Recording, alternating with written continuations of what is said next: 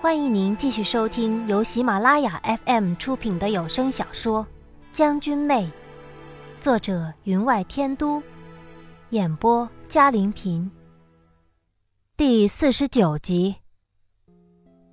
听到他的问话，我的嘴却被堵着，急得呜呜连声，朝堂上的人直眨眼。旁边的衙役忙走上前，抽出我嘴里塞着的布巾。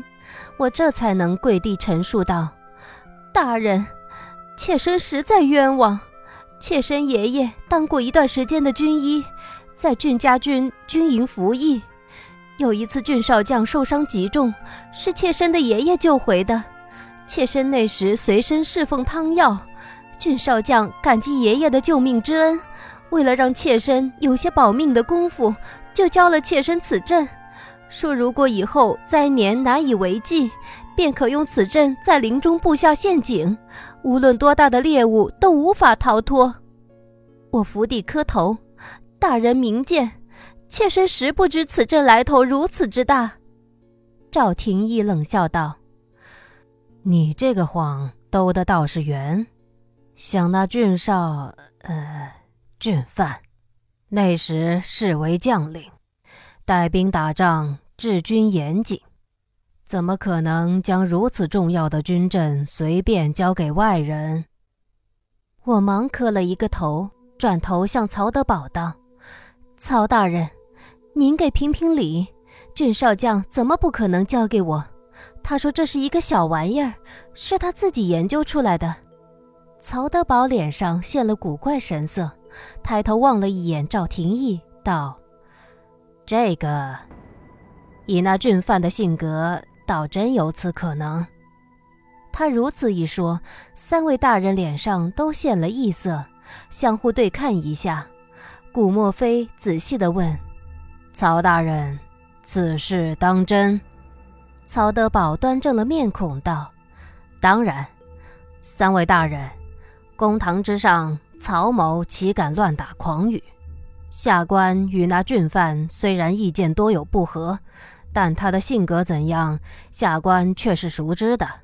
花氏所学的七转玲珑军阵，不过百来阵势中的一个简化的阵势而已。他虽教了他，却算不上什么泄密。台上三人虽未言语，可脸上却露出了赞同。赵廷义道：“如此说来，媚蕊姑娘所作证词，却是证明不了什么。”我忙伏地磕头道。大人英明，妾身实在冤枉。曹德宝却向堂上一拱手道：“媚蕊姑娘所作证词，唯一能证明的，便是郡犯的确教了他人这个七转玲珑阵，而曹某也可以证明，以郡犯的性子，的确可能将此重要阵势交于他人。对我等重要的东西，在他的眼里，可是看得一文不值的。”说到这里，他语气之中的酸意自然而然地流露了出来。他出身豪门世家，虽比不上炙手可热的宁、秦、江三家，曹家却也是传世百年的大家。年少之时，他便被教以文治武功，更被朝廷派往西疆管理本朝精锐连弩营。本是世家子弟，要风得风，要雨得雨，前途无可限量。可在西江，却常常棋差一招，被郡撵玉算计，也难怪他心中酸意隔了多年不散。古莫非望了曹德宝一眼，曹大人说的有理。那依曹大人所见，当年那郡犯教人正事，所教的不止他一人。不错，他教的虽是精妙之极的东西，可人的资质有限。想这花氏不过一名烈女，并无多少武功根底，怎么可能布置出如此精妙的阵势，将光影、风声、剑速计算得如此精妙清楚？我俯首道：“曹大人，您为什么这么说？郡少将明明只交给了我一人。”曹德宝用略带些机意的目光望了我一眼，仿佛我的所作所为想达到的目的。皆被他瞧得清楚明白，他淡淡的道：“俊范出身名门，少年便随父参军，立了不少大功。杜青山一战，更因取了西夷世子首级而立奇功，被封为正四品将军。如此青年才俊，虽然处于西江贫瘠之地，引起他人倾慕的，何止是一名猎户之女？他话音未落，乌木齐便笑了一声，道：“哼，曹大人，你的语气越来越酸了。”曹德宝淡淡的道：“乌木齐王子真爱说笑，本官只是陈述事实而已。”乌木齐便嘿嘿的笑了两声。“您请说，请说。”曹德宝看来早就领教过他的厉害。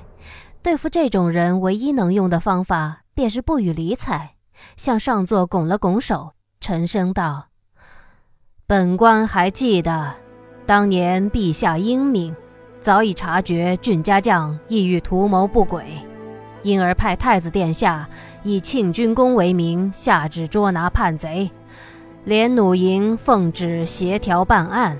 当时俊家将大部分主力尚留在杜青山。”那俊撵玉带了七名校尉，领了百余人前来领旨。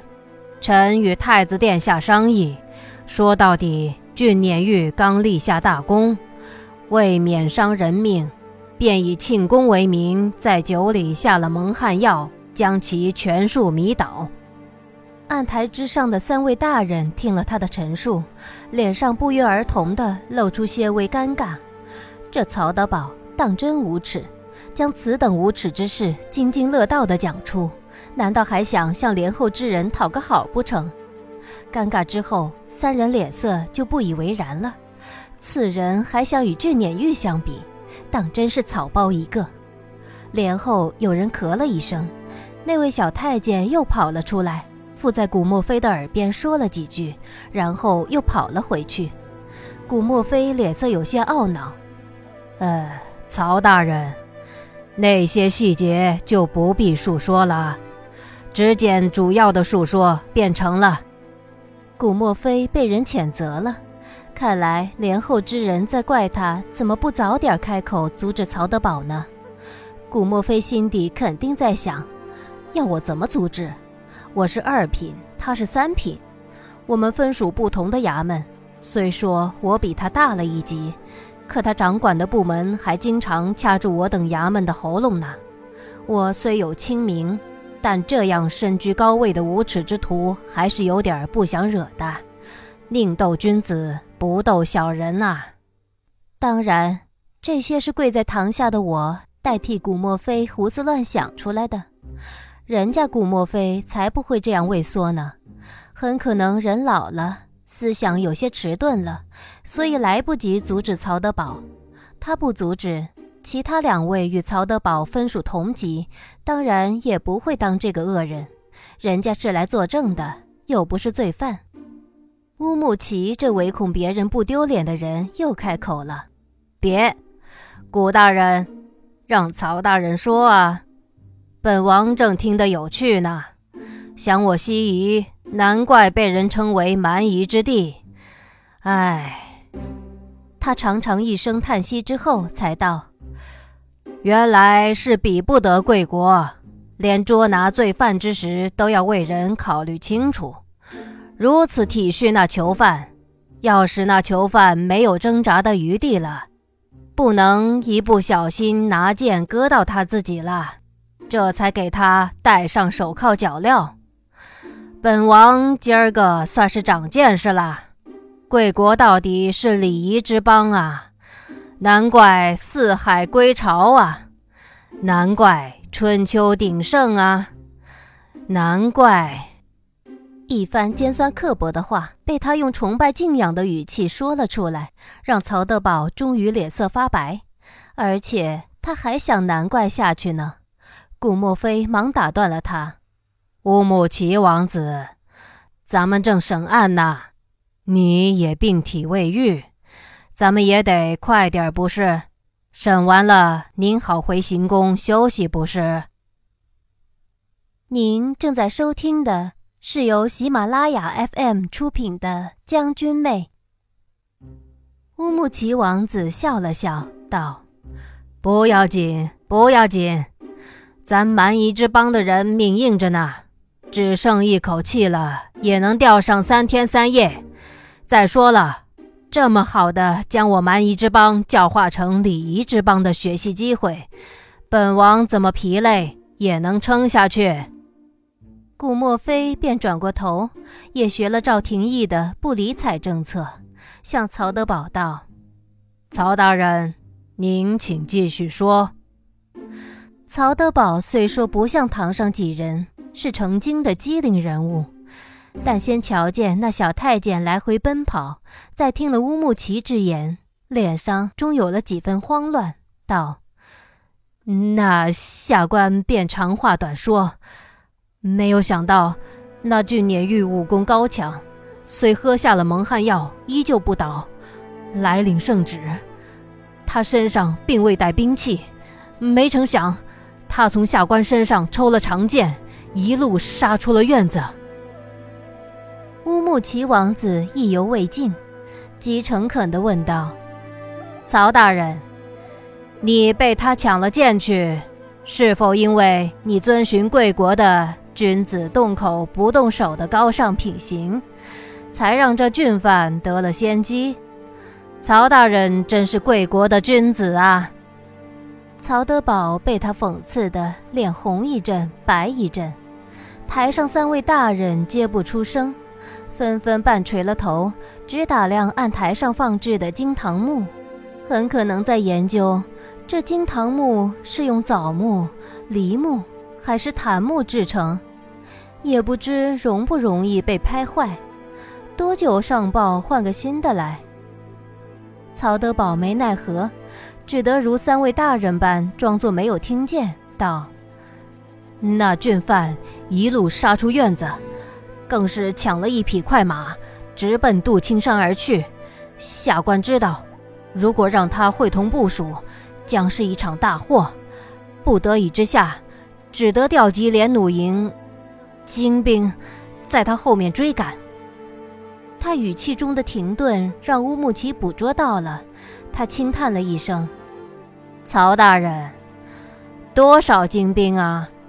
贵国与我国都是友邦了，陈年旧事，口风不必守得这么紧吧？你老是语焉不详，怎么叫作证呢？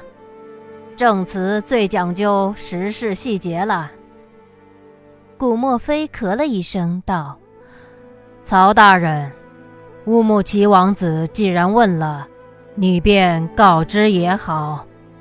看来这老头想着，反正这丢脸又不是我丢的，人家到底是一国王子，也不好意思老不理睬人家，也得让他痛快痛快，不是？”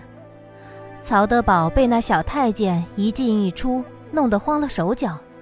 知道惹得帘后之人不高兴了，早没了刚进大堂时的从容自若。顾墨菲一问，他便轻声答道：“也不多，万来人马而已。”自己感觉以多欺少太甚，添上一句：“下官想着，这郡撵玉在西江部署甚多，恐走漏了风声，让他的部署闻风而至。”所以下官才带齐人马追捕的。乌木齐理解的道：“啊，不错，带这么多人去，打不赢他，每个人吐口唾沫，淹也淹死他。贵国礼仪之邦啊，讲的不就是君子动口不动手？”三位大人又研究起案台上的金堂木来了。曹德宝则继续装没听见，哪里想到，追到中途，果真有人前来接应。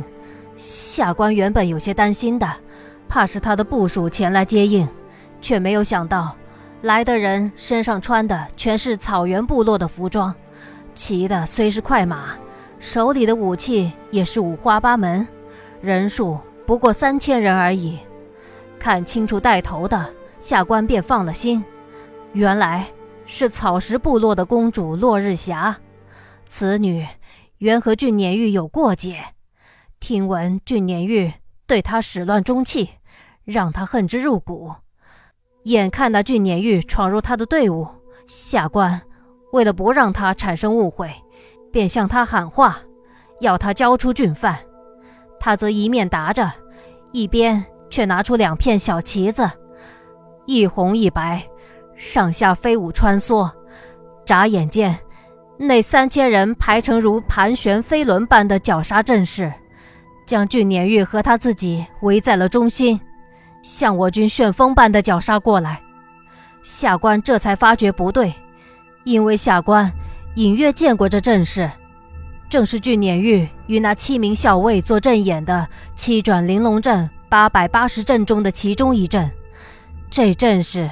虽类似，但由那落日霞的部署行事起来又不尽相同。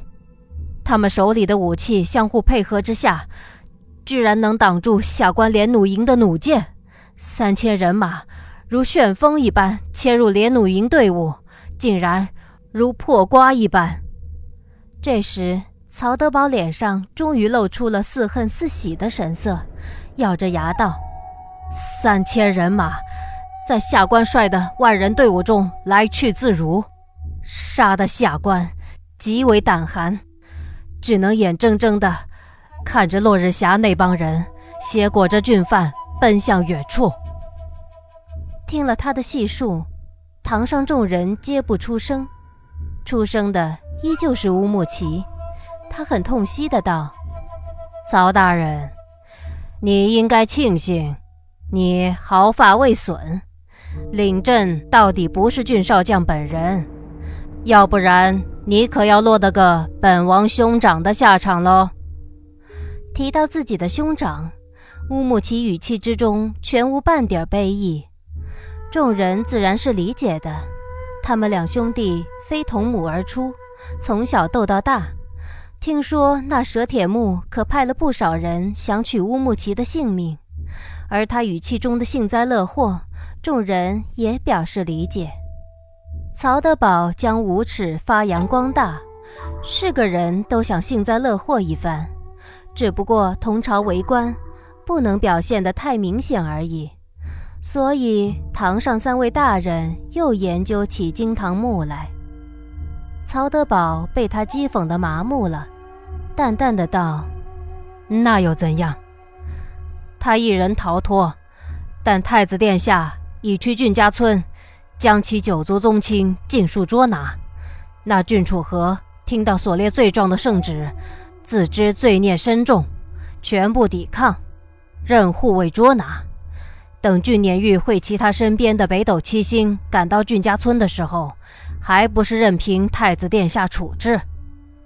乌木齐叹道：“大人应该是以俊犯老妇相胁，让其放下手中武器。”让你等完成捉拿任务的吧，曹德宝淡淡的道：“太子殿下为了不多做杀戮，才如此布置。”乌木齐便轻轻一笑，道：“哼，原来是太子殿下的意思啊。”他这一答意味深长，也只有如太子殿下这般人才，才能想出这样的主意。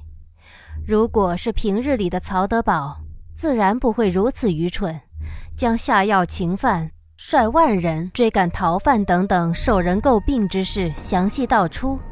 但今日却是不同，竹帘之后坐着的却是宫内之人。他宁愿自损颜面，将经过交代的极为清楚，以取信于人，因为他知道，如果皇太后插手此事，定会派人调查得一清二楚。其中一个细节不对，便会让他心生怀疑，所以有些细节他也一一道出。可听在旁人的耳里，便是他之所作所为全是太子殿下的指使。他继续道：“俊家将伏诛，他的七名部属四散零落，听闻也死伤的差不多了。而那草食公主落日霞，因带兵反叛朝廷。”为免这一族在西疆做大，陛下下了圣旨，令宁王殿下带兵围剿。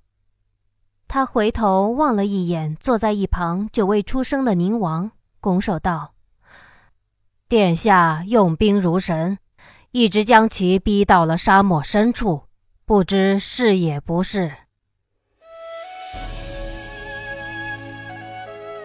听众朋友，本集的将军妹就播讲到这里，感谢您的收听，更多精彩有声书尽在喜马拉雅。